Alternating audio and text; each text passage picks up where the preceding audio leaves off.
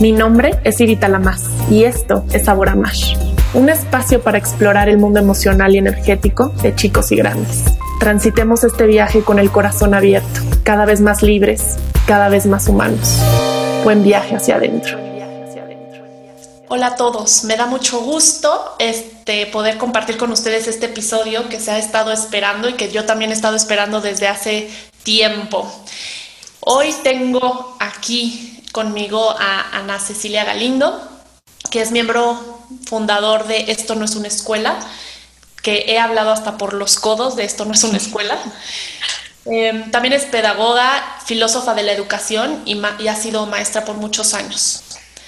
Em, la intención de este, de este episodio es poder compartir un poco con ustedes algo que más allá de una opción, yo siento que se está volviendo una necesidad. Y tal vez para mí desde hace tiempo lo veía con más urgencia en mi formato, en mi dinámica, en, en mi vida y en la de Santi. Sin embargo, ahorita lo que estamos atravesando creo que nos pone más sobre la mesa la, urgencia, la necesidad de empezar a buscar otras formas de educación. Y digo educación entre comillas porque a veces a mí me gusta direccionarlo un poco más hacia el aprendizaje, porque creo que lo, que conocemos como educación tiene un, aroma a veces en, nuestro, en nuestra perspectiva muy distinta a lo que es el aprendizaje. Y y bueno, platiquemos con Ana Ceci y tengo aquí algunas dudas también que me compartieron y vamos viendo sobre la mesa. Ana Ceci, bienvenida y muchas gracias por estar aquí. Pues muchas gracias a ti. Yo también estoy muy emocionada. Creo que es algo que queríamos hacer desde hace un rato y, y pues no hay mejor momento que este. La pandemia ha sido una experiencia que nos ha hecho vivir el mundo de una manera completamente inesperada y como nos llegaron momentos muy difíciles, muy malos, muchísimas experiencias eh, que, probaron nuestra fuerza, también estamos viendo muchas áreas de oportunidad nuevas. Eh, nosotros como lo vemos en esto no es una escuela, es que se aceleraron los procesos, procesos que nosotros ya veíamos venir, eh, como esto de la desescolarización, de repente ya, ya fue muy viable cuando en otros momentos lo veíamos muy lejos, ahora lo vemos no solo cerca, sino ya aquí. Entonces hemos tenido eh, la oportunidad de trabajar con las familias que están interesadas y ofrecerles algo que tal vez en otro momento todavía hubiera sido un, reto muy difícil y, y, les parece que es el momento de hacerlo justo porque se ven un poco orillados eh, por la falta presencial de, la escuela. Así es. Yo, yo, quiero contar, para los que no han escuchado este, mi historia alrededor de esto, es que hace justo un año, creo que fue hace un año, ¿verdad? un poquito más de un año. Un poquito más de un año, sí.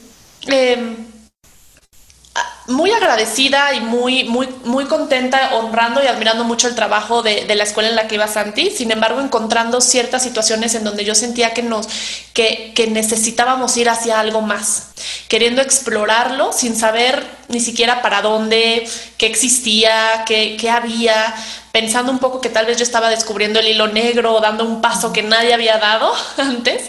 Y gracias a Ana Ceci, encontrando que es todo un mundo, que hay hay una gran comunidad alrededor de otros formatos, hay muchas personas que han caminado estos, este, estos caminos y que hay, hay formas, hay, hay, hay apoyos, hay recursos, hay posibilidad. Desde, desde ahí es donde, donde hoy un poquito menos ansiosa lo veo, porque al principio con todo y lo flexible que a veces, y vuelvo a hacer entre comillas, como que a veces me siento, ha sido un reto para mí durante este año el desprogramarme. Creo que el primer año ha sido alrededor de eso, de desprogramar a la mamá, desprogramar al papá, como para que se relajen y permitan otras formas, ¿no? Eh, algo que, aprendí alrededor de esto es el, no separar la vida del proceso de aprendizaje y me ha costado mucho el, el no elegir como esta es la hora de estudio o esta es, pero desde un lugar muy rígido, este, sino poder más bien invitar al niño a la, a la, vida misma, o sea, ya la vida tiene aprendizaje, ya la vida está llena de, de experiencias que nutren. Eh, y los niños están como esponjitas, que este, ávidos, con ganas de, de, de, saber más, ¿no? De explorar más, sobre todo si no se aplasta esta, esta curiosidad.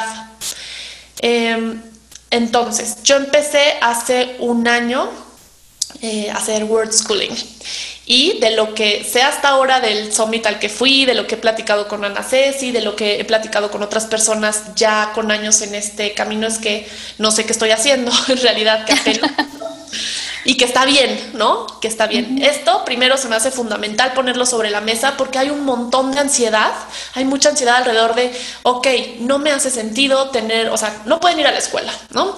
No me hace sentido sentarlos tantas horas enfrente de la computadora, este, ¿qué sigue? Y todas las demás opciones tal vez no me siento yo con ganas de ser la maestra, tal vez no sé cómo yo enseñarle porque yo sé es lo que es el formato tradicional, no sé cómo implementarlo, me, también trabajo, también está la casa, siento que se viene todo encima. Entonces, bueno, sé que es poner sobre la mesa muchísimo, pero me gustaría, no sé si que tú nos contaras, que tú platicaras de viva voz, qué es, qué, cuál es tu opinión al respecto, qué otros, qué otras formas existen y y bueno, yo, yo, he explicado desde donde yo entiendo lo que es Word School, lo que es Homeschool, lo que es School, pero tal vez vale la pena, sé que son temas muy amplios, pero tal vez a grandes rasgos yo dejo la batuta a lo que tú quieras mencionar. Va, perfecto. Pues sí, creo que algo que mencionaste que es justamente por donde empezamos siempre, es que esto es un cambio de chip. Necesitamos poder ver el mundo de una manera muy distinta para que nos empiecen a hacer sentido las alternativas de aprendizaje que existen.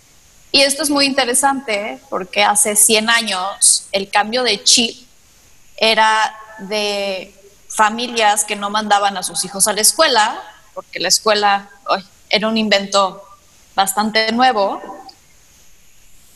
hacia llevarlos a la escuela. Entonces, si, si leen escritos de hace 100 años de filósofos de la educación, inclusive de, organizaciones mundiales, la finalidad más importante para varios era hay que incluir a los niños en la escuela, hay que universalizar la educación y eso básicamente significaba hay que escolarizar a toda la sociedad.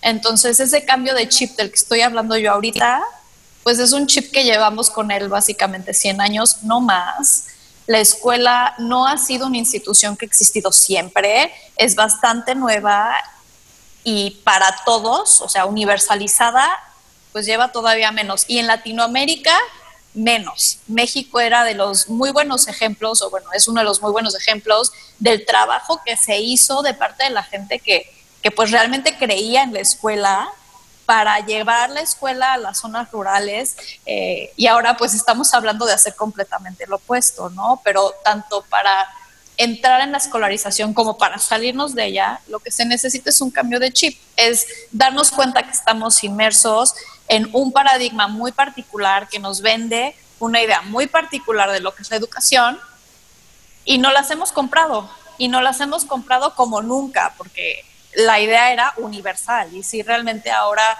tú escuchas de alguien que no va a la escuela y, por lo general tu primer instinto no es decir, qué padre se desescolarizó, es pensar, ah, pues está en una situación de riesgo o tal vez por alguna situación familiar no puede ir o el nivel socioeconómico.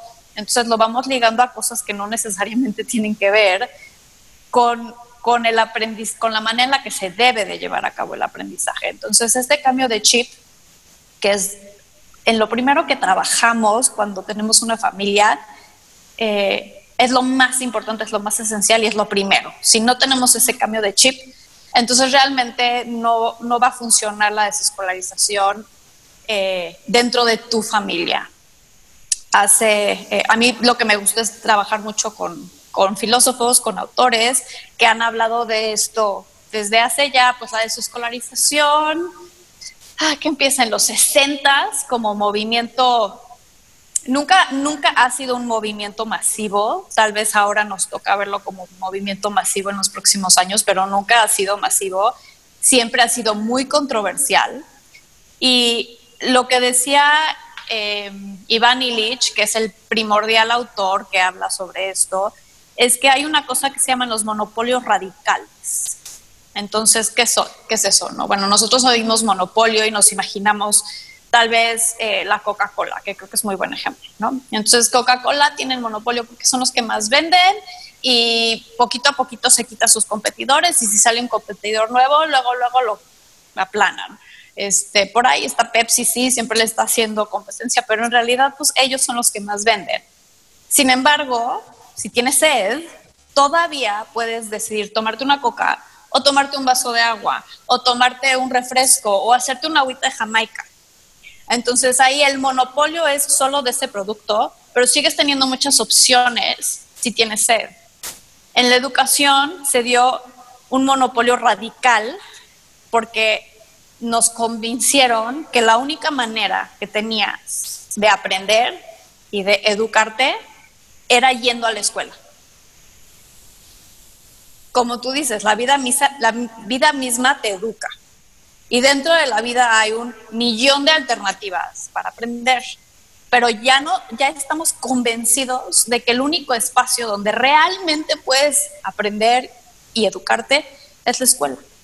Ese monopolio, monopolio radical empezó a crecer de una manera que de verdad nosotros ya no, o sea, no podemos, no podíamos ver más allá, ¿no? En el momento en el que se empiezan a hacer todos estos estudios y pues ya entonces dices, ah, no, a ver, espérame, chances si hay otra manera. Eh, a veces lo que sucede es que es muy abrumador porque cuando te sales de ese monopolio radical, cuando te sales de la escuela, te das cuenta que no hay una alternativa. Hay millones de alternativas. Hay muchísimas maneras de hacer esto y conforme ha pasado el tiempo y el mundo se ha globalizado y el Internet apareció, entonces aparecieron también muchísimas más de las opciones que ya existían. Lo que nos pasa mucho a veces con los papás que llegan es que se sienten muy abrumados. O sea, son dos cosas, digamos. Uno, que pues sí les tenemos que cambiar el chip, ¿no? Y decirles, pueden aprender y educarse de muchísimas maneras distintas que no son ir a la escuela. Y la otra es decirles, pero son muchísimas, entonces espérense, no se abrumen, vamos a ver juntos cuál es la, cuál es la adecuada para ustedes. Entonces, a nosotros nos ha servido muchísimo hacer una, una analogía con lo que sería comprar ropa, ¿no? Entonces decimos, bueno, a ver, si tú quieres comprar una camiseta y te vas a Zara, pues te van a dar la misma camiseta con el tamaño estándar que están vendiendo en México, que están vendiendo en España, que están vendiendo en este, Grecia, ¿no?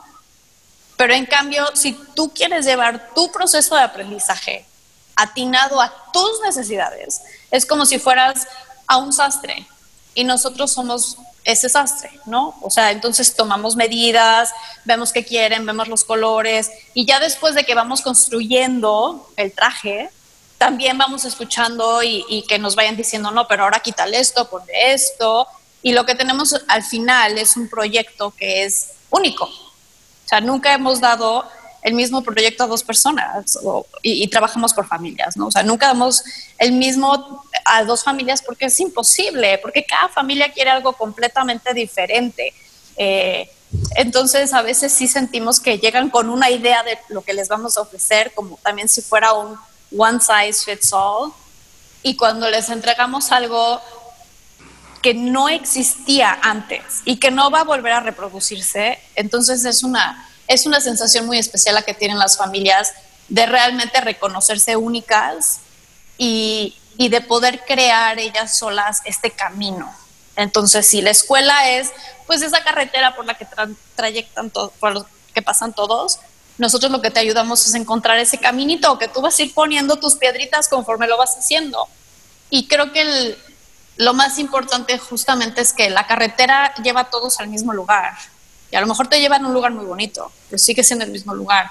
Nuestra idea es que si tú te sales de ese camino donde ya transcurrieron todos, vas a llegar a un lugar que es único. ¿No? O sea, que es tuyo y, y, no sabemos qué es. Puede ser la cima más alta de una montaña o puede ser un lago, puede ser un río. También el punto es que cada quien va a llegar a su, a su propio punto, ¿no? Pero, pero vale la pena, porque lo que vas a descubrir nadie más lo ha visto antes. Y me encanta que menciones esto porque creo que es justo lo mismo que ha generado este monopolio radical. En el momento, usando el ejemplo de ir a la tienda por ropa, entonces estoy viendo qué está de moda, qué compraron mis amigos, qué sale en la tele, qué sale en la revista, o sea, qué es lo que tengo que comprar. Y tal vez me pierdo un poco en qué es lo que a mí me gusta, qué es lo que yo quiero, qué es lo que necesito porque estamos, porque, y, no, y no hablo, no estoy generalizando todas las escuelas, pero en su mayoría sí siento que es hacer esta, el estandarizar la educación, es, en lugar de personalizarla, crea un, una forma de pensamiento en la que voy a buscar el estándar en todo. Y entonces llego a este momento hablando de la educación de mis hijos, e igual estoy buscando qué es lo que se hace, porque me cuesta mucho trabajo regresar a mí y hacer mi propio camino. Y creo que esa es la maravilla de permitir desde, desde los papás esta flexibilidad, esta apertura, esta sensación también de aventura, de encontrar nuestro propio camino, porque ese, estás, estás poniendo sobre la mesa justo justo el, la base para que puedan ir encontrando su propia identidad y no buscar, ok, entonces, ¿qué es lo que se hace? Sí, sí, y yo creo que ahí también el, el paradigma ha cambiado muchísimo, porque pues en otros momentos sí la idea de una educación estandarizada que lo que produce son ya sea trabajadores o eh, ciudadanos sí, se busca como un, se buscaba un ideal muy particular, que era universalizable y generalizable. Eh, si te vas para atrás desde que escuchas a Jean-Jacques Rousseau, que además cuando, cuando lees el libro del Emilio, que es donde expone toda su teoría educativa, suena, suena muchísimo a lo que estamos haciendo ahorita con el homeschooling, es muy chistoso, pero él no lo estaba haciendo con esa finalidad. Él tenía en mente un ideal muy particular y ese ideal que tiene él eh, lo vamos a llevar con nosotros durante, durante siglos ya. ¿Cómo debe de ser el ciudadano perfecto, el ciudadano libre? Que además él quería un ciudadano libre. Nosotros queremos ciudadanos libres, pero son ciudadanos libres estandarizados. O sea, un ciudadano libre debe de ser A, B, C, D, E, ¿no? Ahora que el, lo cosmopolita está, de acuerdo, está muy de, moda. Entonces tienen que ser ciudadanos cosmopolitas, pero también tienen unas pautas. Entonces, pues vas a la escuela para que te estandaricen, para que te parezcas a todos los demás. Y sí, la finalidad muy clara de la escuela es eso. Y en, en el momento en el que surge todo esto, pues era algo muy deseable. O sea, sí realmente la gente estaba buscando que, que la sociedad en en macro tuviera todas estas características. Ha pasado el tiempo y nos hemos dado cuenta que uno es imposible estandarizar. O sea, eso sí, a mí me dicen mucho, lo que tú estás diciendo son ideales altísimos, es una utopía. Y yo les digo, no, utopía era imaginarnos que íbamos a poder criar a toda una generación o todas las siguientes generaciones de todas las sociedades, de todo el mundo, de la misma manera, para que tuvieran ese ideal, que además es un ideal eurocéntrico, europeo, bastante clavado. ¿no? Entonces, eh, eh, eh, el, sacarnos, el sacarnos de la escolarización lo que hace justamente es dejar atrás la idea de todos vamos a poder ser ese hombre perfecto, todos vamos a ser nosotros mismos y, pues eso tiene que ser suficiente. Me, encanta. Y para quien solo está escuchando el audio, cuando dijo Ana Ceci Ciudadano Libre, hizo comillas con los dedos. sí. Dinos algo, Ana Ceci, ¿cuál es, este, si pudieras decir a amplios rasgos, porque sé que hay todavía muchos más formatos, pero eh, yo he estado tratando de explicar la, diferencia desde mi perspectiva de, home, entre homeschool y world school. ¿Cómo tú lo pondrías para los que porque la mayoría, o sea, y, me, incluyo en, en, ese grupo, este, yo conocí el World School por ti y eso fue hace un año. Yo no sabía ni que existía, ni que era una posibilidad. Qué chistoso, porque no, no es que te tengan que poner un, me explicó un concepto con un nombre para que digas, ah, puedo caminar por ahí. Pero eso es como este, la desprogramación. Sí, sí, sí, y sí al mismo tiempo esa desprogramación, pero la nueva programación requiere de estos títulos. Antes de que existiera la escuela, tampoco existían estos nuevos términos. O sea, estos términos que estamos utilizando el día de hoy tú y yo, sí son nuevos. Antes no existían, no los llamaban nada. No ir a la escuela era simplemente ser normal.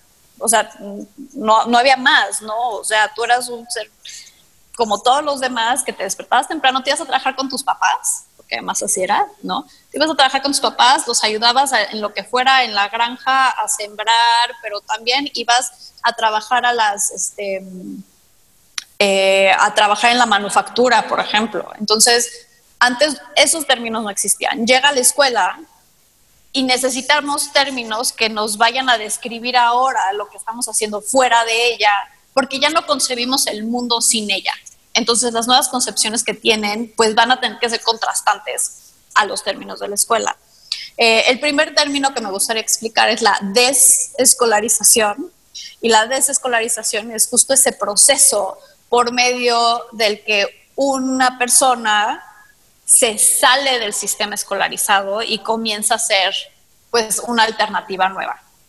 Eh, ya que está desescolarizado, entonces puedes hacer distintas cosas. Una es el, world schooling, que pues básicamente es gente como tú que quiere viajar, que quiere conocer diferentes culturas de primera mano. Entonces no es sentarnos a ver un video, no es sentarnos a leer un libro, es vamos a agarrar nuestras chivas y nos vamos a ir a aprender. Como en todos los otros niveles eh, y, conceptos y alternativas, no hay una manera de hacerlo. Creo que eso es algo muy importante. En la escuela hay una manera de hacer las cosas. Aquí no, aquí nada está bien y nada está mal, todo es, ¿no? Entonces, cualquier acercamiento que tienes, ya sea en casa o saliendo de viaje, pues, está padrísimo. Entonces, eso es world schooling. Eh, homeschooling, homeschooling es un poco más complicado de explicar porque el homeschooling aún es, o sea, tiene rasgos de escolarización, porque sí es escolarización, pero en vez de que te desplaces de tu casa y vayas a la escuela, pues lo estás haciendo en tu casa y tus maestros pueden o no ser tus papás, porque tampoco siempre es así, pueden o no ser tus hermanos, por ejemplo, o alguien más que venga de fuera, pero el proceso está muy manejado por la familia.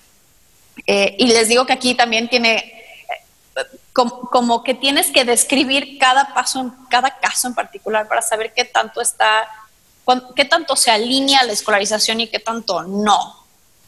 Eh, muchos en el homeschooling llevan programas que están diseñados por las escuelas y que son bastante útiles porque entonces ellos eh, tienen como un, un mapa muy fácil de seguir eh, y otra cosa que tiene que también es bastante atractivo para la gente que no necesariamente está lista para salirse del sistema es que tiene validez, ¿no? O sea, tiene validez oficial o si llevas a cabo el programa con una escuela, tienes capacidad para eh, adquirir la validez oficial por medio de la revalidación.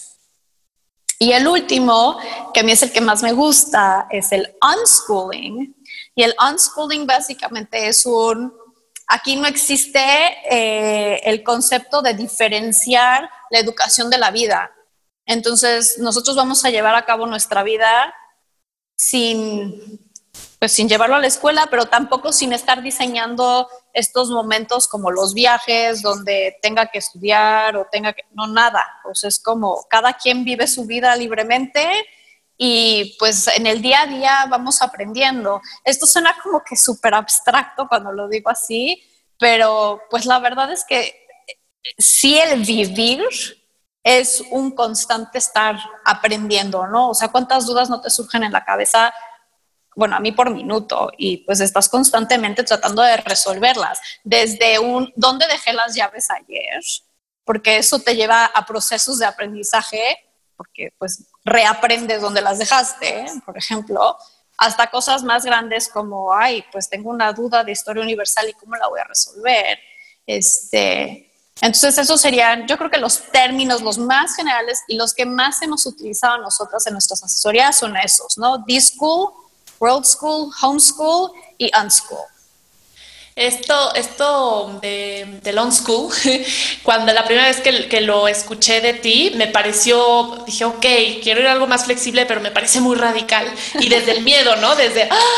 eh, porque creo que te invita a a entrarle más a la incertidumbre, a respetar, o sea, el respetar los procesos del niño, o sea, los procesos del aprendizaje realmente te lleva a ti a mantenerte más en un estado de incertidumbre, de menos control, entonces reta más.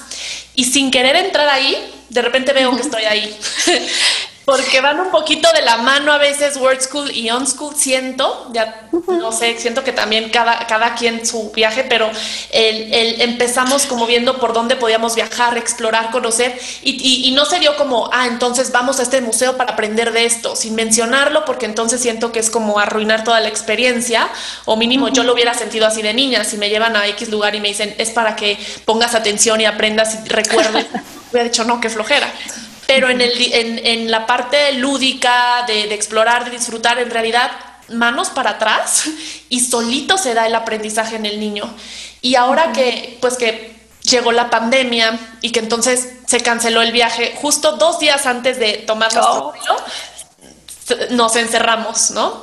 Y, y bueno, sí fue un, teníamos, teníamos ahí un, un plan, teníamos un viaje planeado que sí entonces nos dio un bajón, pero he, visto que si yo planeaba ir a X lugar y entonces en tal lugar aprender en, X lugar sobre tal, tal, tal comida y, prepararla y preparar la masa aquí o tal vez aprender, son cosas que en lo, en, un eh, como en un contexto más pequeño o más cercano, también se pueden hacer, ¿no? Que también se puede aprender de esa manera simplemente viviendo. Ahorita tal vez son movimientos más cortos o a veces en la, en la misma casa, ¿no? Como un huerto, por decir algo. Ah, qué padre. exacto, acabamos de poner un huerto. De repente le sale a Santa una duda sobre la velocidad, el sonido de la luz y ya estamos investigando al respecto, pero no porque le esté dando una clase, sino porque le surgió la duda y, y, mi rol ahorita está siendo ser la proveedora de recursos, como que eso soy. Ajá. Y, aunque sí, o sea, el término da miedo, yo he visto mayor tranquilidad porque hay mucha ansiedad. Entonces, si doy este paso para acá, va a ser más difícil, va a ser más pesado. Y no quiere decir que te deshaces por completo de la idea de, este, por ahí decía una, conocía a Erika, e, es esta Erika Davis Pierre, que es una también de, de las pioneras y decía, quien piense que es muy fácil no está haciendo on school, está haciendo on parenting, ¿no? Así que cuentas todo y ya. Está buenísimo. Está buenísimo. Pero sí lo he sentido más ligero en el momento que sigo, que, que, que soy leal a mis ritmos, mis tiempos, sus ritmos, sus tiempos sigo así como de repente me da cosita y digo, y yo hablando de esto digo, bueno, pues a ver qué, pero repito, como esto, esto ha sido mi experiencia y me encanta que, que lo pongas como cada, cada camino es único, no, no puede ser idéntico. O sea, sí, sí, sí, sí, y las categorías existen nada más para darnos un poco de paz mental, porque a partir de la modernidad necesitamos esas categorías. O sea, a nosotros nos cuesta trabajo, muchísimo trabajo ya, como seres modernos o posmodernos o en donde estemos en relación a la modernidad, poder concebir de un mundo donde no está todo dividido. Entonces, si yo te digo, tú estás experimentando la vida, me vas a mentar la madre. O sea, me vas a decir, no, no, no, no, a ver, yo necesito saber qué es lo que estoy haciendo. Entonces te digo, estás haciendo world schooling. Y eso, hazte cuenta que le haces así a tu ansiedad y dices, ah, existe un término si existe un término es porque esto es real. Como si no existiera el término, entonces no, eso, es inventado, ¿no? Este, entonces sí, la lo que ha pasado mucho es que a partir de que aparece la escuela, y creo que eso es muy importante, la escuela sí aparece, se crea, se inventa, no es que siempre haya existido. En el momento en el que aparece la escuela, hay una transferencia de la responsabilidad del aprendizaje propio y del aprendizaje de tus hijos cuando son más pequeños. Transfieres esa responsabilidad a la escuela. Antes era tuya, antes era 100% tuya y la de tus hijos también, ¿no? Se la transfieres a la escuela y nosotros nacimos en un mundo donde eso ya estaba transferido a la escuela, o sea, ya no, nos, ya no era nuestra responsabilidad, ya no era tu pedo, ¿no? Entonces tú le aventabas al niño a la escuela. Ahí era muy interesante lo que pasaba, porque entonces empezaba a haber muchas discrepancias entre lo que la familia era y la manera en la que la familia vivía y las exigencias de la escuela, porque la escuela lo que quiere hacer es uniformar a 200 familias, ¿no? Entonces, ahí había discrepancias, había problemas, pero al final del día, pues tú ya te habías lavado las manos una de las cosas más importantes, pero también más difíciles a nivel psicológico que hacemos nosotros con la desescolarización, es decirles a las familias y a los individuos, cuando ya están de mejor edad como para entenderlo, ¿no? Es, aquí está la responsabilidad de nuevo. Exacto. Y eso pesa, eso pesa porque hay responsabilidades que siempre supimos que eran nuestras y esta responsabilidad no era una de esas. O sea, esto era como, pues yo no lo hago. Entonces, el, reconocerte a ti como responsable de tus propios aprendizajes y por el contexto en el que está sucediendo, te da muchísima ansiedad. El siguiente paso, o sea, un paso es decir, aquí está de regreso tu responsabilidad, y el siguiente paso es decirte, pero tranquila, porque no importa lo que hagas, de todos modos vas a aprender. Exacto. Exacto, no hay división entre la vida y el aprendizaje. Y esto que dices ahorita, eh, probablemente a, quien esté escuchando le está cayendo como cubeta de agua fría. Así yo lo sentí al principio cuando me di cuenta que, mm, que Santi estaba necesitando más cosas y que yo no me estaba siendo responsable de dárselas y él las estaba pidiendo claramente, ¿no? Llegaba de la escuela preguntándome cosas que no veía ahí y que de repente tal vez pues en, en, el, el, transcurso de la tarde veíamos algunas, pero, pero se quedaba corto. Y entonces en el momento en que te das cuenta de que esta parte, porque muchas veces cuando cuento, que eso es algo importante, saber que, que tal vez ahorita ya no tanto, porque creo que sí va a haber un movimiento masivo, o ese es mi, ese es mi ese es mi anhelo. Sí. y yo estoy así como, sí, ahora sí. Exacto, sí, estoy emocionadísima de que, de que se vea como una, una probabilidad ya muy necesaria en, muchas familias. Pero em, cuando, cuando doy entonces este, este salto y, y encuentro a mi alrededor con familiares, con amigos, la, el comentario común de, de alguna u otra forma, con este aroma de qué irresponsabilidad. O sea, ¿cómo vas a sacar a tu hijo de la escuela? ¡Qué irresponsabilidad! ¿No? Y en algún momento, sí, sí al principio, claro, que, me movía, ¿no? Que, que, dudaba y que si así, ¿no? Pero más allá de quedarme en la, en la forma, me quedaba pensando en el fondo. A mí me hace sentido esto y si no, si no funciona, regreso, ¿no? Siempre puedo moverme, siempre está esa opción. Y como decía esta misma mujer, Erika Davis Pierre, que decía, siempre va a haber una escuela dispuesta a tomar tu dinero. No te preocupes.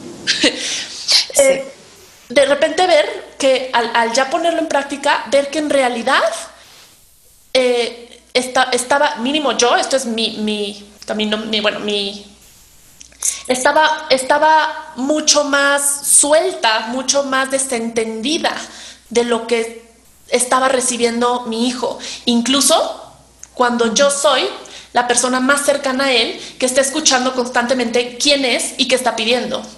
Entonces no me hacía sentido. Y, sabes que todavía es más importante porque, porque Santi ya está más grande. Eh, hacen, hacen que los papás dejen de ser responsables, pero tampoco jamás responsabilizan a los, a los alumnos. Entonces los alumnos crecen pensando que su educación no es su responsabilidad. Entonces eso para mí es todavía, todavía más triste. Estamos muy acostumbrados como papás a lo mejor a delegar y bueno, ahí lo entiendo, pero la escuela sí debería estar responsabilizando a los propios alumnos y no les enseñan a buscar, no les enseñan esas dudas, pues nunca te deberías de quedar con una duda, como por qué, ¿no? O sea, y si hay algo que te apasiona, pues eso es lo que deberías de estar haciendo con tu aprendizaje. Entonces sí, sí es, es un proceso, bueno, nosotros como lo, lo hemos desarrollado es que es un proceso familiar, ¿no? O sea, el, el, paquetito se regresa a la familia y ahí todos tienen la responsabilidad. Entonces, tanto tú como él, sobre todo él que ya tiene como muchas más herramientas para irlo haciendo, pues se, lo, se los regresa a ustedes y entonces es el, vamos a empezar a buscar cómo hacerle. Eh, y siento que te pone más en un sí a la vida. O sea, a mí me ha puesto en de una ah, manera mucho más activa al explorar, al aprender, al buscar. me, me, ha, me ha movido más de la pasividad, por así decirlo. O sea, yo también he estado aprendiendo mucho en este, mucho en este proceso. Sí, eh, muchísimo, muchísimo, porque te pone, pues porque te regresa a ti a, a poder manejar una situación que en la que antes tú te sentías completamente pasiva, pero pues sí, la vida misma te va llevando a aprender y cuando te sueltas, pues entonces ves en cada situación un aprendizaje. En la escuela lo que te dicen es, si no se parece a esto, o sea, si no estás tú sentado enfrente de una computadora, si no estás tú en un equipo haciendo un trabajo, si no estás tú viendo a la maestra explicar, que yo todavía no puedo imaginar, o sea, yo ahorita no puedo concebir que eso suceda, pero sigue sucediendo que tú te sientas en tu poquito y la maestra te explica en el pizarrón, ¿no? Si no es eso, entonces no es educación. Y cuando ya te dejas llevar por, por este nuevo paradigma, entonces te das cuenta que todo es educación. Una pregunta que salió muchísimo fue que em, ¿qué pasa si después quieren regresar con la, con la validación, o sea, con los, los papeles? y sé que también es una respuesta muy amplia, pero tal vez algo que pudieras compartirnos que, diera, que les diera un poco de, este, de paz. Sí, pues un poco de paz es, es justo eso. Siempre hay un camino de regreso, ¿no? O sea, no es que, y, y, para eso nos sirve hasta esta imagen. Si tú te estás alejando de la carretera, siempre puedes regresar. O sea, la carretera va a seguir ahí. Y creo que eso es un punto muy importante, por lo menos para el futuro que podemos vislumbrar hoy. Va a seguir ahí. O sea, eso va a seguir ahí. Las escuelas tradicionales como las conocemos van a seguir ahí durante muchísimos años. Entonces, a los papás que nos están escuchando ahorita, si quieren regresar ese rumbo, no hay absolutamente ningún problema. Ahora, los problemas que se pueden llegar a gestar son los mismos a los que te enfrentas cuando estás tratando de meter a tu hijo a la escuela o de cambiarlo de escuela, que es las escuelas son selectivas si estás en un nivel de paga, por ejemplo, ¿no? Entonces, si quieres regresar, pues va a depender mucho de que la escuela te deje entrar, pero no porque tengas o no los papeles desde antes, que siempre se pueden lograr, hay varias maneras de hacerlo, ya sea por medio de revalidación o por medio del NEA, eh, siempre hay manera de regresar.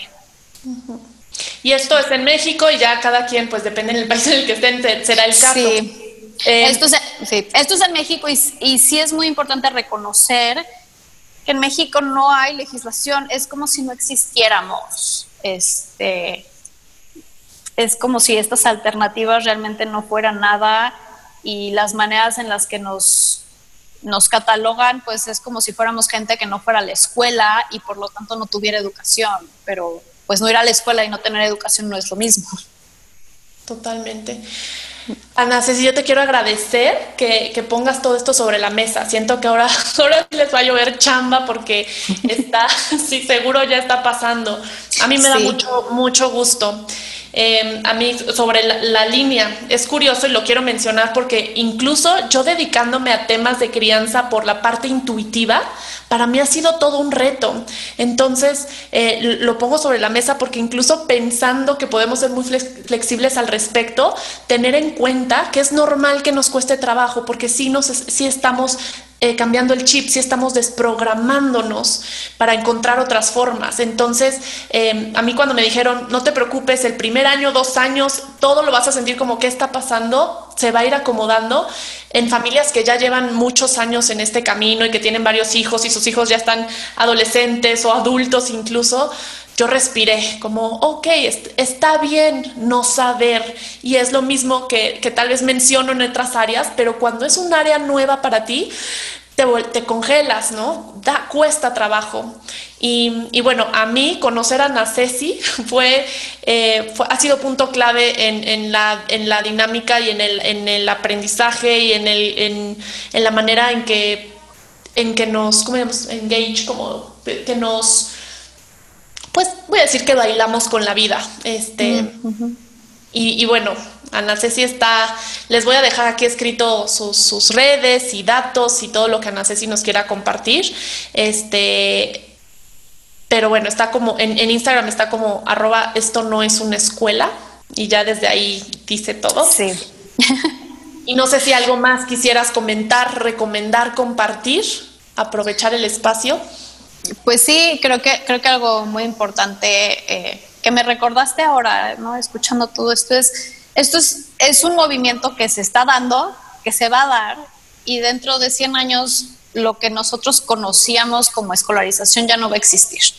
Porque simplemente porque pasamos por una revolución digital y la revolución digital nos ha cambiado la vida en todos los aspectos. Piensa, ya no hay taxi, hay Uber, ya, ¿no? Eh, nos revolucionó completamente y una de las áreas más difíciles para revolucionar ha sido la educativa. Ojo, ojo, esto es muy importante. No es porque nosotros no queramos cambiar, no es porque la única manera de hacer las cosas es, el, es la escuela, sino es por todos los intereses económicos que hay detrás de este sistema. Es un sistema muy pesado, económicos y políticos. Entonces, este movimiento va, o más bien están haciendo desde abajo, están haciendo con estas familias que están eligiendo eh, pararse frente a este gigante y decir, la responsabilidad de mi vida es mía, la responsabilidad de mi aprendizaje es mío, no te toca a ti y me lo voy a, o sea, y lo voy a tomar de vuelta. Entonces, pues ahora sí que invitarlos a todos a agarrarnos de las manos, a enfrentar a este gigante para poder llevar vidas que sean más felices y más armoniosas, que no, que no tengamos disrupción por medio ni de el mundo económico ni del mundo político. Híjole, gracias por esas palabras. Me hace todo el sentido porque es retomar este, nuestra posibilidad y nuestra decisión y también nuestro instinto, desde el instinto de autoconservación muchas veces en tantos ámbitos, en tantos, en tantos ámbitos. Y, y no va a ser, no creo que va, que claro que va a haber trabas, ya desde ahorita. Claro, claro. sí, diferentes, este, que si el gobernador de acá, si que por acá dijeron que va, a haber trabas porque claro, no, no va a gustar, y hay otros intereses. Pero gracias por ser este, este, esta ayuda y esta lucecita en el camino para, para que podamos simplemente también, como lo mencionaste, regresar a nosotros, recordar y regresar a nosotros, retomarnos. Sí, exactamente. Y pues muchísimas gracias a ti por haberme invitado. Ojalá podamos hacer esto de nuevo pronto. Sí, sí, hay un montón de cosas que me encantaría que platicáramos, pero ya veremos cuando coincidimos y lo hacemos y hacemos otro. Y espero que esto para quienes estén escuchando sea, sea de ayuda, sea de apoyo, de algo de tranquilidad este, y saber que además no es que alguien lo tenga resuelto. De repente me preguntan como si yo lo tuviera resuelto y les digo, yo ando aquí como también viendo por el viento dónde me lleva y qué tal. y está bien, y está bien. Eh, Muchas gracias, Ana Ceci. No, de qué a ti. Vi. Te mando un abrazo y gracias, gracias a todos. Espero que, que, seamos más los que caminemos juntos como salmoncitos, nademos juntos como salmoncitos. Un abrazo.